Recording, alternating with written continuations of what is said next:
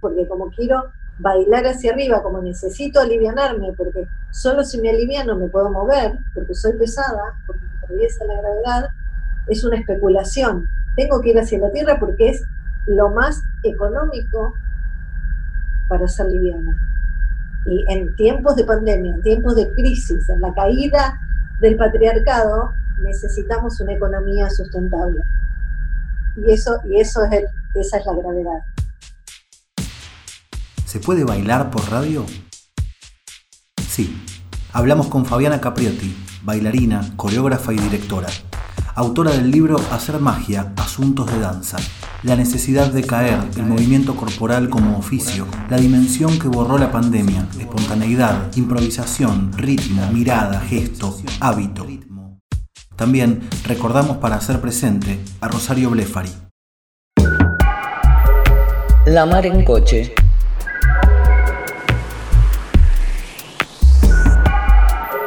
Podcast.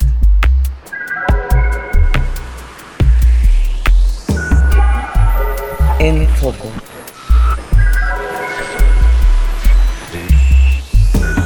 Alevosía, nocturnidad, sorpresa. La mar en coche.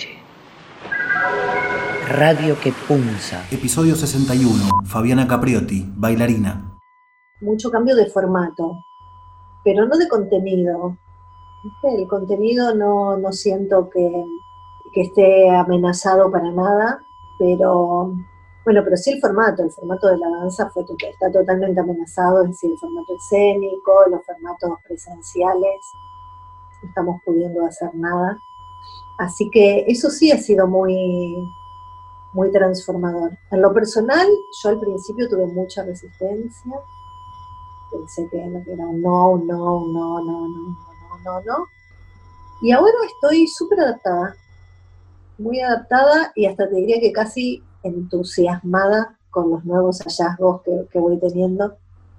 Es decir, me pasó de costarme mucho, es decir, hacer, dar clases por Zoom y vomitar, eh, sentir, estuve una semana así con una crisis de vómitos, arcadas, quedar, sentir que me quedaba ciega, pero toda una resistencia, ¿no? Era, no no. Esto también que te digo que grito porque no siento al otro, entonces es como que me parece que si grito le llego más. Em, porque bueno, estoy muy acostumbrada a, a, tener el feedback en el momento de la persona, de sentirla. Y ahora, la verdad que me fui readaptando es, decir, implicó un cambio total de formato. Estoy trabajando un montón eh, de otra manera, con registros, ¿no? registros de fotos, registros de videos, videitos en pequeño formato, eh, muy cortitos, pequeñas danzas, otros, otros, otras espacialidades, como dijo una alumna, un nuevo adentro y un nuevo afuera.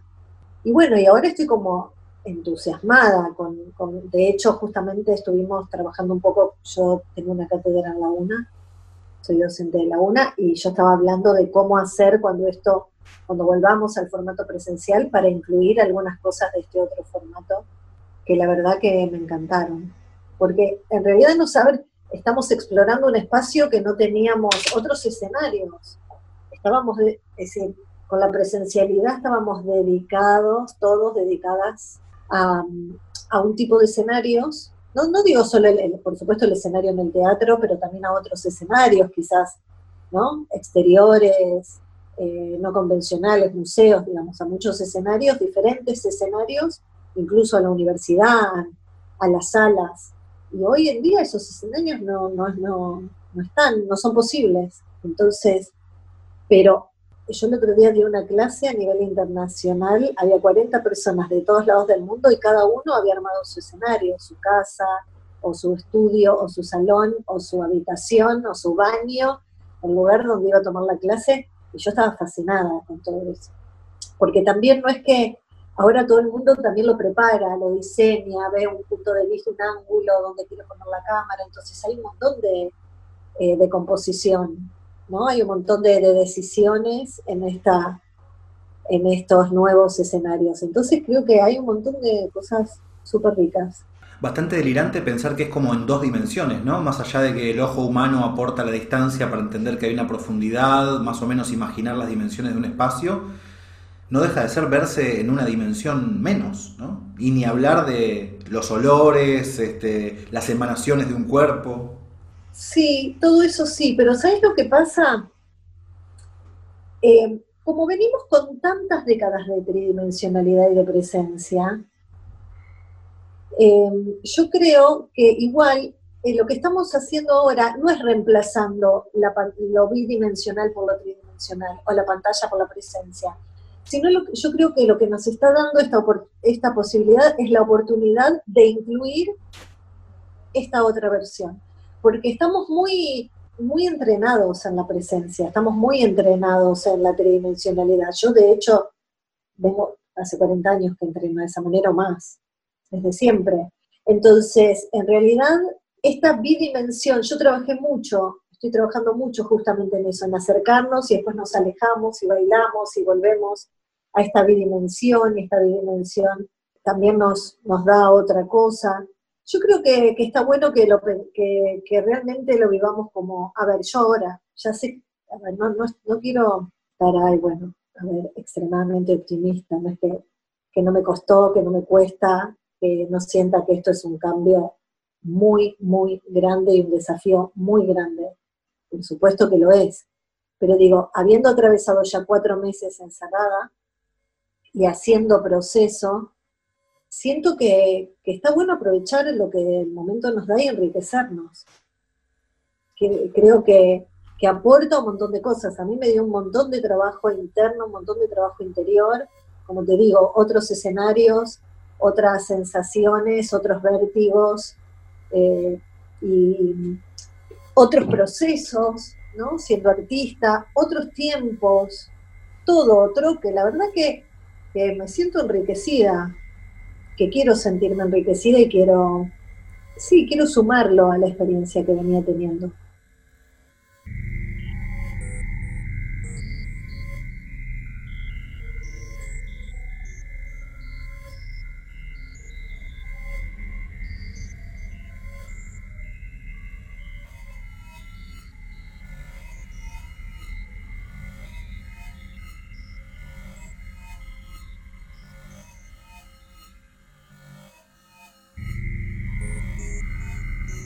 Hay un concepto muy hermoso en tu libro por el cual te quería preguntar para que me lo cuentes con tus palabras en este formato, que es el bailar como caída. Y también por la mm. mala prensa que tiene la caída en la vida. Se supone que todo el tiempo ah. tenemos que sostener, ¿no? Este, y vos convocás a, a dejar caer. ¿Cómo es eso? A tirarse en el suelo, por favor. Lo que pasa, a ver, en realidad es una especulación eso que hago. No es que no es, eh, no es que la caída tenga un valor en sí mismo, sino que lo hago especulativamente. ¿Por qué? Porque es eh, el, el empuje más potente que puede un cuerpo tener, viene de la tierra. Entonces, en realidad es por eso, es porque realmente para ser sostenida de verdad, tengo que tocar la tierra. Entonces, es, em, porque el, sostener desde uno es lo que nos, nos ralentiza y, no nos hace tan veloces y tan disponibles para cualquier oportunidad. Pero cuando nos tiramos al suelo, porque en realidad lo que, lo que hace un bebé, que empieza a empujar, porque empieza a empujar la tierra, empieza a rodar y a sentarse. Entonces es ese empuje el que de adultos vamos perdiendo porque estamos muy para arriba, muy a la vertical, y nos vamos creyendo que los que sostenemos somos nosotros. Entonces, como volver a esa conciencia, ¿no? Tirarnos al suelo para volver a la conciencia que, que empujando un poquito con la, la, tierra, la tierra con esa caída, aceptando la gravedad, la tierra me devuelve, lo que la tierra me devuelve es una dirección hacia arriba, siempre, la tierra me tira hacia arriba. Entonces, por eso digo que es especulativo, en realidad hago una especulación porque como quiero bailar hacia arriba, como necesito alivianarme, porque solo si me aliviano me puedo mover, porque soy pesada, porque me atraviesa la gravedad, es una especulación. Tengo que ir hacia la tierra porque es lo más económico para ser liviana. Y en tiempos de pandemia, en tiempos de crisis, en la caída del patriarcado, necesitamos una economía sustentable. Y eso, y eso es esa es la gravedad. Ejercicio. Observar qué hacen tus ojos mientras te moves. Qué hacen tus ojos mientras pausas. Mirar algo durante un rato largo. Observar si lo que mirás está quieto o se mueve. Usar la mirada como vínculo en el grupo. Hacer vistazos cortos. Fragmentos del libro Hacer magia, asuntos de danza.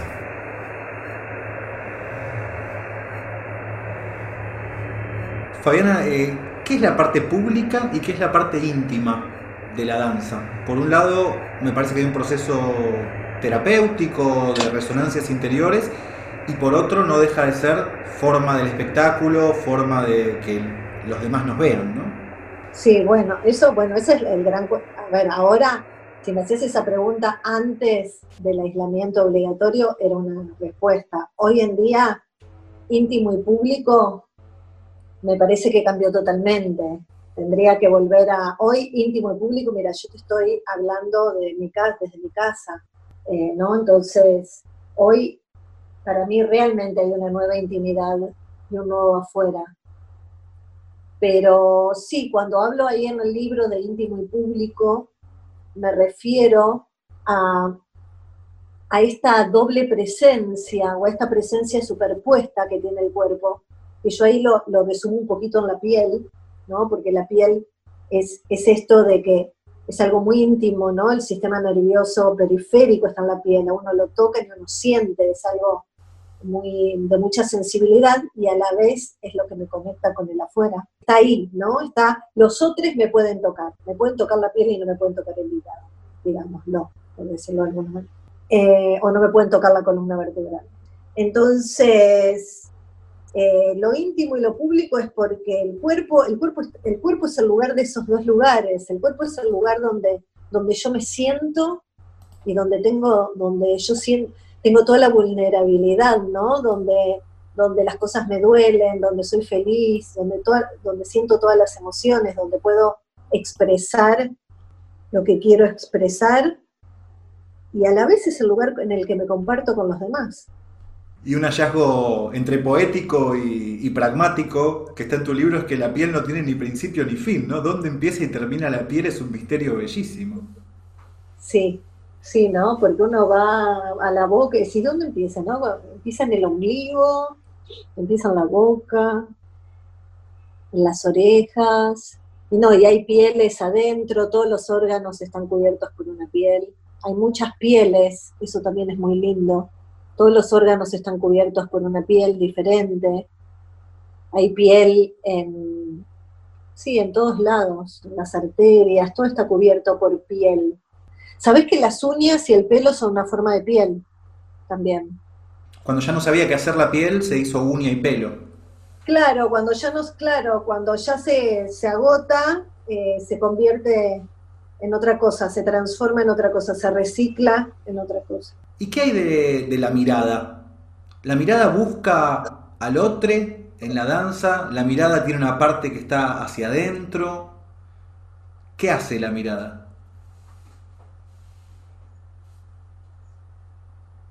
Estoy tratando de recordar cuando bailaba con otros, hace unos meses atrás. No, em, a ver, la mirada hace muchas cosas muchas cosas, muchísimas cosas. La mirada es la entrada de luz en el cuerpo, entonces es a través de los ojos nosotros permitimos que entre luz en el cuerpo, entonces te diría que la mirada es develar más que ver, más que mirar para mí, es develar, ¿no? El cuerpo, el ojo, como, como ese proceso que devela las imágenes. La mirada es luz, y sí, es un modo de vínculo, también es un ritmo la mirada, ¿no? el parpadeo. La Mar en Coche Podcast. En Foco. Episodio 61. Fabiana Capriotti, bailarina.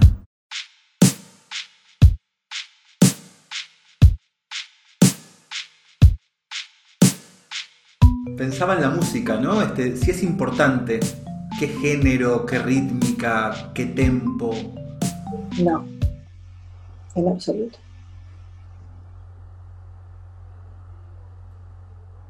No, la música, a ver, amo la música, no quiero quedar tampoco como, tengo muchos amigos músicos, escucho música, eh, pero eh, yo he trabajado muchos años en separar la danza de la música. De hecho, yo tengo muchas obras que son en silencio he sido un trabajo muy consciente eh, porque me pasó a mí que la danza tiene muchas décadas, es decir, tiene toda una historia de un vínculo subordinado a la música.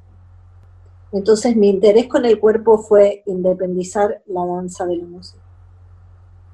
Entonces yo entreno mucho en, bailar sin música primero, en una primera instancia, todos los primeros, no sé, 10 años o 15 años, bailar, eh, sin música, para conocer realmente qué es el ritmo. Si en el cuerpo tenemos más de mil ritmos sincronizados. Imagínate si te vas a necesitar poner una canción. Por eso te digo, por lo menos los primeros 15 años entrenás.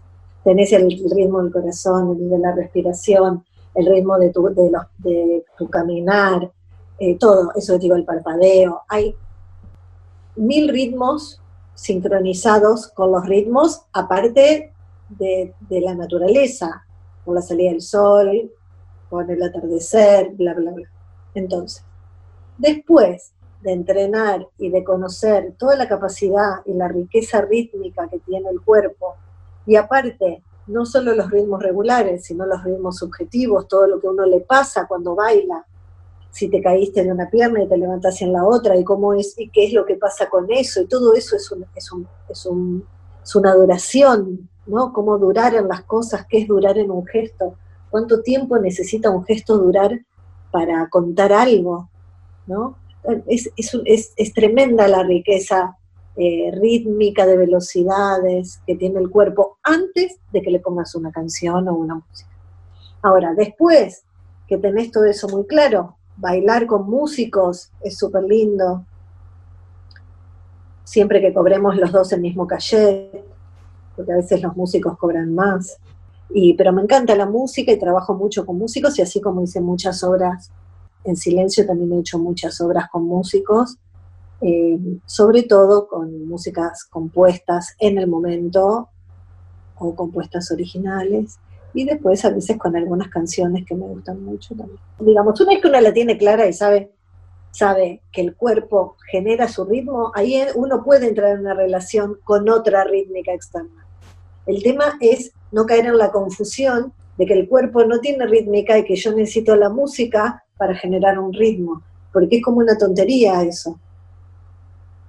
No sé si la palabra tontería está buena. Quiero decir, es como como, como que estamos perdiendo algo, perdiendo un sabor exquisito que es el ritmo del cuerpo. Aparte la música tiene algo que se pone hegemónica al toque, ¿no? Marca un pulso y en una cultura tan 4x4 como la que tenemos, enseguida le pones el pie y quedaste limitado a, a ese tempo, a esa rítmica, a ese patrón, ¿no? No, y aparte la música se puede amplificar y el cuerpo no escúchame, la música se puede amplificar, llega a todos, el cuerpo así chiquito. No, y no nos conviene, es que esa unión no nos ha convenido. ¿Y qué hay, Fabiana, de esa voz, que no sé si es de la cultura o de qué, que nos dice, esta música es bailable, esta música no es bailable? ¿Quién habla y qué está diciendo? Y algo, está buena, está buena la pregunta, me gusta, ¿qué significará? A ver, no sé, eh, descifrémoslo juntos. Eh, algo más bailable me parece que quiere decir algo más pum para arriba, ¿no? Más el, el, ritmo, con un ritmo más, lo que culturalmente se llama más exitoso, con un ritmo más para arriba, como más alegre, ¿no? Puede ser más bailable, más alegre. Claro, más alegre, más veloz, puede ser con algún acento, con algún acento a la tierra, con algún acento arriba, Claro, porque también tenemos esa cosa cultural que más quiere, es más, es alegre. Si estás triste no está bueno. O si es lento, es como bajón y que eso no, no está aceptado culturalmente. Entonces ahí nos metemos en otras cosas. Cuando uno entrena el cuerpo, todas esas cosas empiezan a ser tonterías, porque no hay nada de eso en el cuerpo. En el cuerpo no hay ningún, ningún protocolo, no hay ninguna convención. Entonces, cuando uno entrena el cuerpo, es más bailable, menos bailable. Todo es bailable cuando entrenas el cuerpo. Cuando entrenas el cuerpo entendés que estás parado, parada, parade sobre un planeta que se llama Tierra, que rota sobre sí misma y que se traslada alrededor del Sol. O sea, no hay opción de no estar bailando. Incluso cuando te cruzas de brazos y decís yo no bailo. Claro, yo no bailo, a mí no me gusta bailar, yo soy un patadura, una patadura, y quédate tranca que igual se te, te, están moviendo.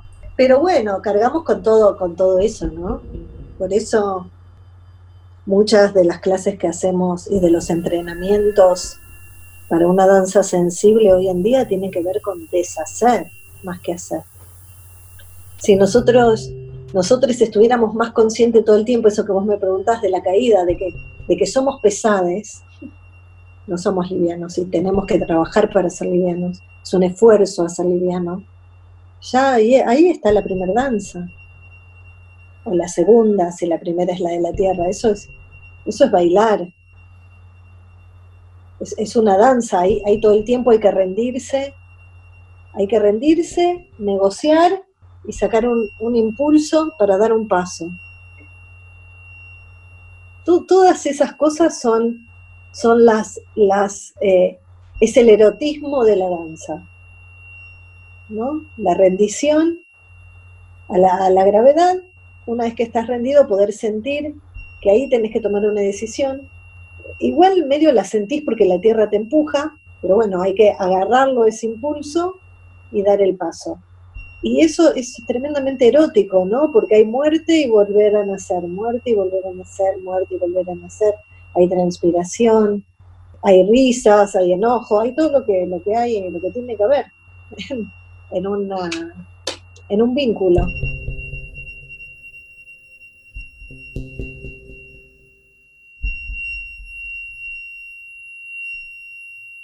Ejercicio. Sustraer sacar, sustraer materiales de tu danza, quitar cosas de la escena para componer y develar direcciones por debajo de lo obvio.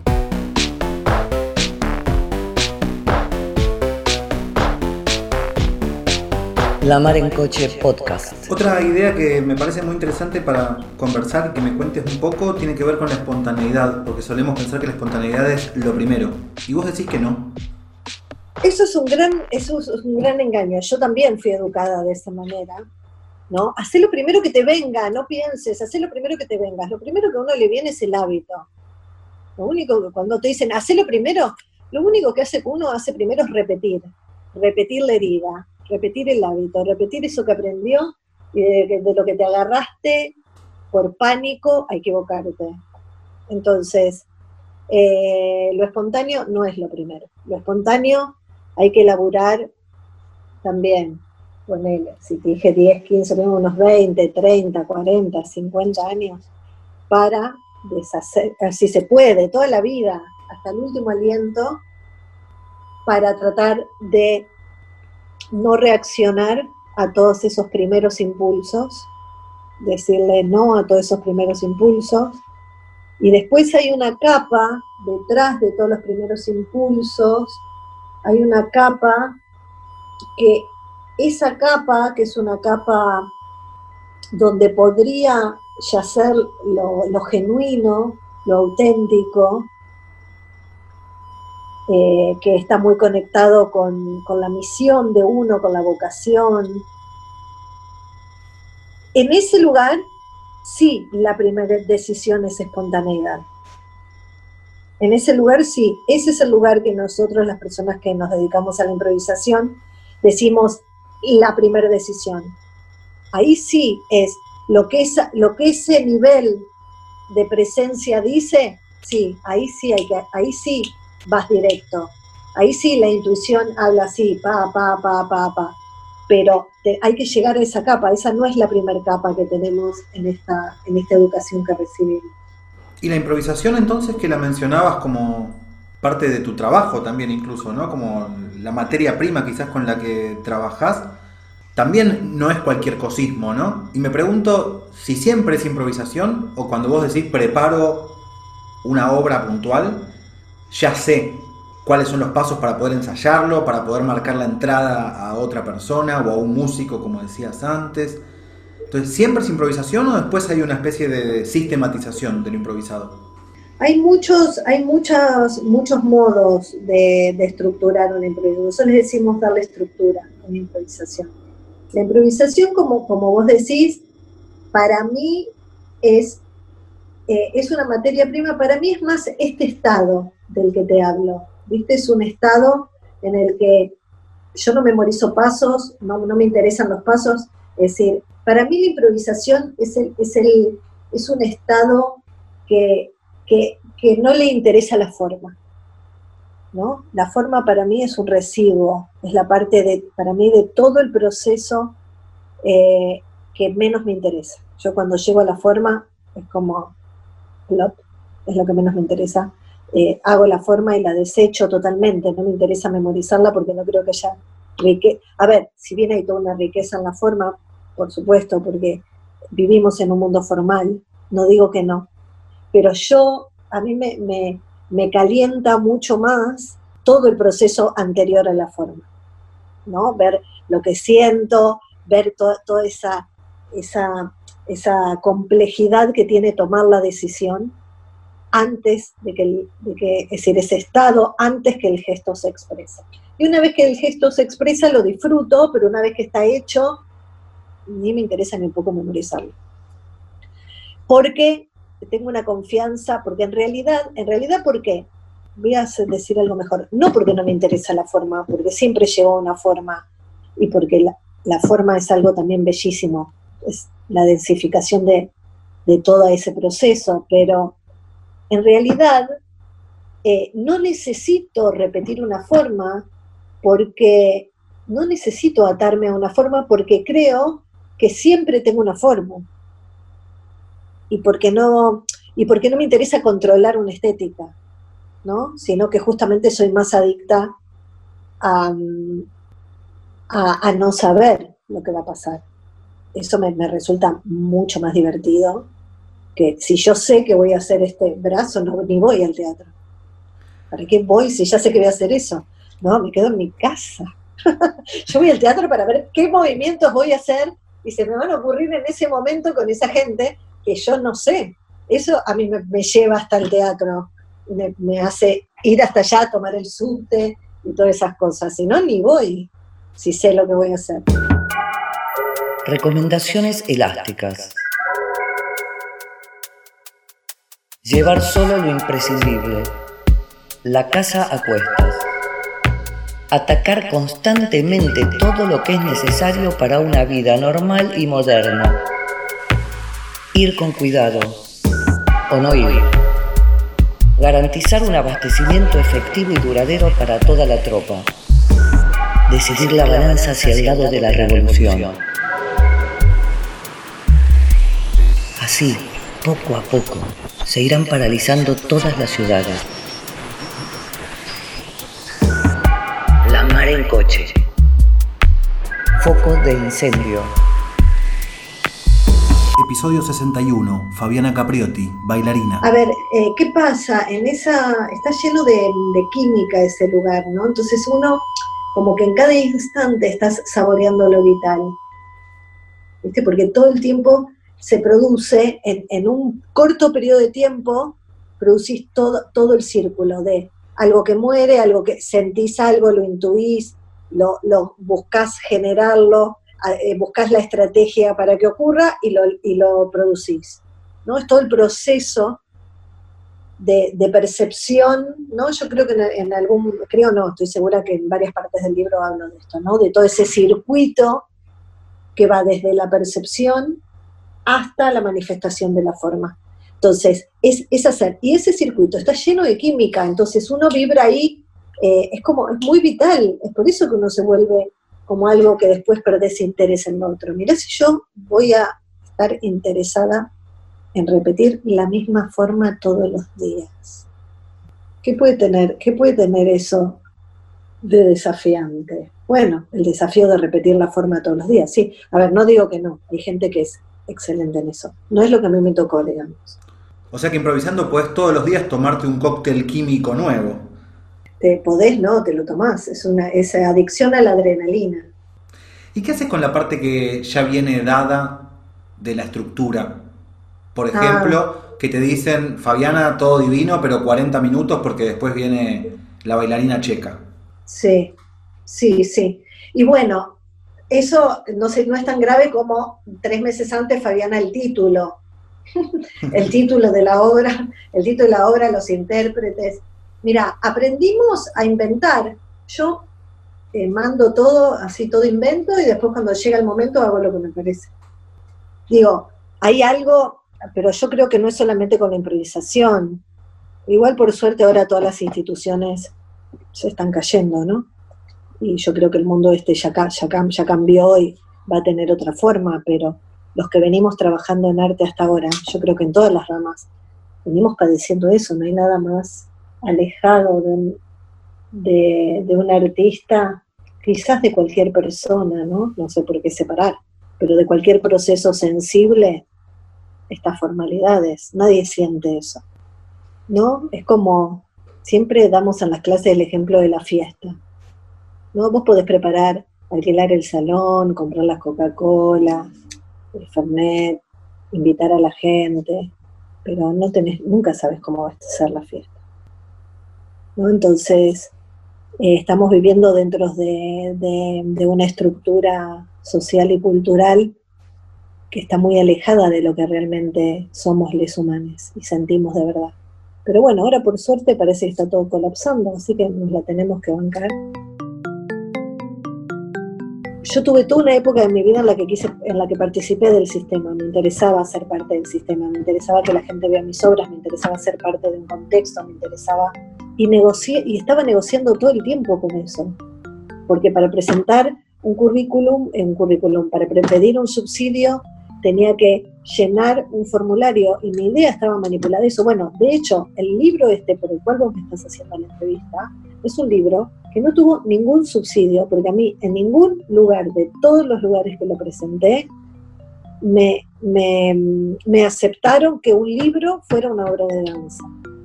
Porque para mí ese libro es una obra de danza en formato objeto, que era un trabajo que yo quería hacer, que era volver a la danza algo tangible, eh, que la gente se pueda llevar a su casa. Las cosas que te salen en un medio las preguntas que te haces, las reflexiones que haces, no tienen nada que ver con las reflexiones en otro lugar. Siempre y cuando estés con cierta permeabilidad al entorno en el cual estás, ¿no? Porque uno también puede viajar en su cajita siendo uno mismo siempre, ¿no? En algún momento creo que el entorno te lo quiebra, pero se puede también tener la coraza, ¿no? Sí, se puede, pero a ver, tenés que hacer mucho esfuerzo. El medio es algo, yo creo que el medio es más potente que cualquier coraza de cualquier corazón. Yo creo que si no, no, si no, el medio es algo muy fuerte, el medio condiciona tremendamente, tremendamente. La mar en coche. Barrer de un soplo la tela de araña de la cortina de mentiras. Puede no interesarte ya traducir nada al idioma de la burocracia, hay un momento donde hay que pensar en una ley nacional de la danza que se aplique, donde hay que pensar en una línea de financiación, una política pública al respecto. Ah, Imagino, incluso en un convenio colectivo de trabajo de la disciplina que llevan adelante. Entonces, ¿cómo hacer esa traducción siempre tan injusta, ¿no? Que es pasar una letra un toque muerta, algo tan vivo. Y es, es un, es un, eso es un problemón.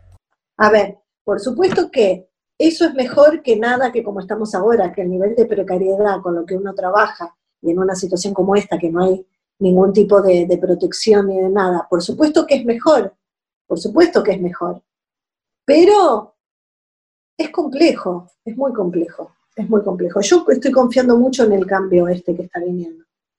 Tenemos que poder entregarnos, rendirnos al cambio, y yo confío en esto, porque igual eh, los, formatos, los formatos tienen que ser otros. Las instituciones son todas eh, patriarcales. No quiero, a ver, es, es, así, me duele decirlo, yo soy docente de instituciones y amo a mis alumnos y amo esos espacios porque son espacios donde investigo, eh, no digo que no, pero en otro, hay otra instancia donde toda, la, toda institución es patriarcal y eso se está cayendo. Entonces, bueno, no sé, es, un cambio que no sabemos, no, no, tenemos la nueva forma. Pero yo creo que tenemos que, tratar de estar lo más flexibles posibles porque todos, todos estamos esperando el cambio, todos sabemos que el cambio es necesario. ¿Que nos queda incómodo? Sí, nos queda incomodísimo, pero no, no iba a ser sin esta incomodidad. No podía ser un cambio tan grande sin que estemos incómodos. Estamos incómodos. Y sí, estamos incómodos, pero ¿cómo iba a cambiar todo, señor? ¿Pasando la bomba? No es así. Ay, no es así. Estoy, estoy casi, casi siendo una persona madura. Casi. Si estábamos desesperados porque algo cambie, estábamos a los gritos, por favor que esto cambie. Si, no, si, si, nadie daba más. Lo que pasa es que pensábamos que iba a cambiar, no sé, sin nosotros adentro. Iba, a cambiar, pero nosotros íbamos a seguir igual, viviendo en Capital Federal, todos tranquilos, todos divinos. No, es, es, con nosotros, es con esta incomodidad. Pero mm, tenemos que seguir mirando hacia adentro. El, mm, tenemos que seguir mirando hacia adentro y la forma se va a expresar. No es fácil, no es fácil porque los lugares que sí están siendo amenazados, como todas estas instituciones y todos estos poderes tan caducos, están haciendo muchísima resistencia. Entonces, no es fácil, no es fácil, no es fácil. Me gustaría decir una palabra más grande que arte, ¿viste? Yo uso la palabra arte para nombrar cualquier estado, cualquier estado conectado con lo que uno siente, ¿no? Es decir, también con eh, con la espiritualidad en el sentido del misterio, con las cosas de confiar en los milagros, en las cosas misteriosas, todas esas cosas que los humanos sabemos, pero que hemos perdido la práctica de eso, pero todos los humanos sabemos de lo que es eso que uno siente, eso que uno intuye, todos tenemos esas chispas de, de confiar en el misterio, todos hemos tenido experiencia de pequeños milagros, sabemos de esas cosas. Entonces ahí tenemos que irnos a esos lugares, hay que, tenemos que ir a esos lugares y confiar. El otro día hablaba con un amigo que es bailarín también, y yo le había dicho, le contaba que le había dicho a mis alumnos, los, eh, los, que venimos entrenando en el cuerpo, estamos ahora de moda. Y, y él me decía que había hablado también con una gente como algo parecido, ¿no? Como que el arte es, era ahora como la opción, entonces, en medio de eso te hablo, ¿viste? Puede ser la palabra arte, a lo mejor no es exactamente arte, es un poco más amplio.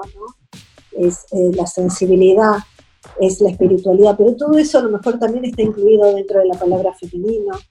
Cuando digo femenino no estoy hablando de género, tampoco estoy hablando de, feminismo, en mi caso, estoy hablando de algo sagrado, del sagrado femenino, ¿no? como el sagrado masculino, de, una cualidad de una cualidad eh, amorosa, de una cualidad blanda, de una cualidad en que podamos tener empatía, de sentir la unidad, de sentir la potencia en cosas, en cosas verdaderas, de sentir esas cosas que sentimos siempre los humanos.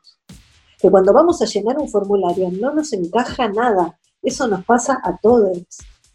Que cuando vamos en el subte no podemos respirar, todos estamos angustiados, eso nos pasa a todos entonces, esa, esa para mí es la voz humana que tiene que manifestarse ahora y que es la que nos va a sostener eh, para cuando todo, que todo esto que se está cayendo, ¿no? Porque todos las tenemos, es el latido del corazón, todos, me parece que yo tengo mucha confianza en eso, ¿no? Fabi, tengo una pregunta indecente para hacerte llegando al final. A ver, ¿Viste TikTok? Ah, la aplicación esta. Sí. Sí, no la conozco, la he visto en hijas, hijas de amigas, amigos que la tienen. ¿Y qué, qué es eso? Ay, pero me haces esas preguntas a mí. Es verdad que eso es una pregunta, como dijiste, Indiscreta. degenerada. Ah, degenerada. Eso para mí, claro, eso es una pregunta degenerada. Me estás hablando soy eh, un poco antigua para eso. Eh, a ver, ¿qué te puedo decir? Yo veo estas niñas eh, que son hermosas, que bailan hermoso, que cantan hermoso, niñas y niños, deben ser niñas, todos. ¿Qué sé yo? No sé, no sé si puedo dar una opinión. Siento que cualquier cosa que diga me saldría así como la vieja, la vieja amargada de otra época. Eh, todo corresponde a la época, no es lo mismo. No yo no, si yo evalúo TikTok, eh, lo voy a estar evaluando desde mi perspectiva de, mí y eh, los chicos, chiques que usan TikTok ya tienen otra data en la cabeza y, seguramente a ellos hay algo que les hace sentido. Hay que confiar, hay que confiar en eso. No es que porque nosotros, nosotros miramos eso pero desde mí, yo no puedo mirar eso. Yo la primera vez en mi vida que tuve una computadora tenía 28 años, y porque tenía un papá que tenía una computadora, pero fui la primera de todas mis amigas. Eh, hay que confiar, la, la gente, las, eh, sí, la gente más joven, las generaciones nuevas, eh, tienen otra información y ellos están bien con eso. No es lo mismo que si nosotros mm, damos una opinión de eso porque ellos mismos, si después no les sirve, lo van a desechar. Yo creo que hay, eh, tienen muchos más permisos, muchos, muchos más permisos que nosotros. Ellos no van, a, no van a sostener todo lo que nosotros, todas las tonterías que nosotros venimos sosteniendo.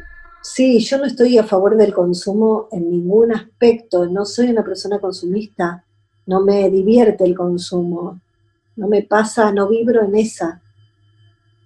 soy una persona que reciclo todo, a mí me calienta la espiritualidad, el misticismo.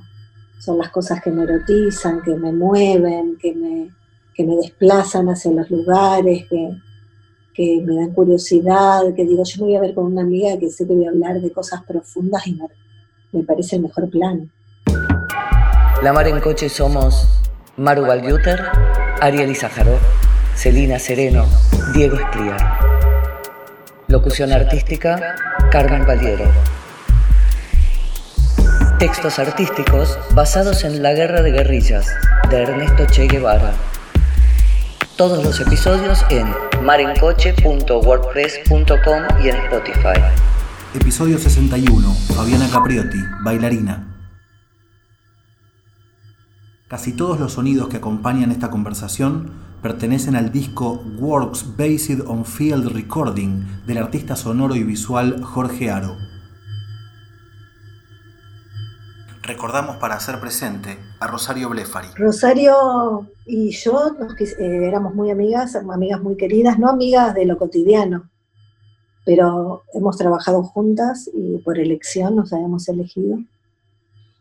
Y mm, estoy en un proceso de crear valor en lugar de sentir la pérdida. Entonces es, muy pronto todavía, pero eh, Rosario, mi amistad con Rosario em, fue la es, es, la posibilidad de, de, ver valores que admiro muchísimo. La admiro muchísimo, la admiro mucho y espero poder incorporar esos valores que aprendí de ella, como la autenticidad, la fuerza, el trabajo, eh, la risa. Y bueno, me siento honrada de haberla conocido, de haber sido su pequeña amiga, una mini amistad. Y, y, eso, y fue una persona que realmente iluminó, iluminó el planeta. Sí. Y cuando Rosario partió dije, ah, ok, ahora entiendo que este momento es algo muy, de verdad, eh, complejo. No se trata solo del, del COVID. Hay, hay una transformación muy grande y esto es en serio.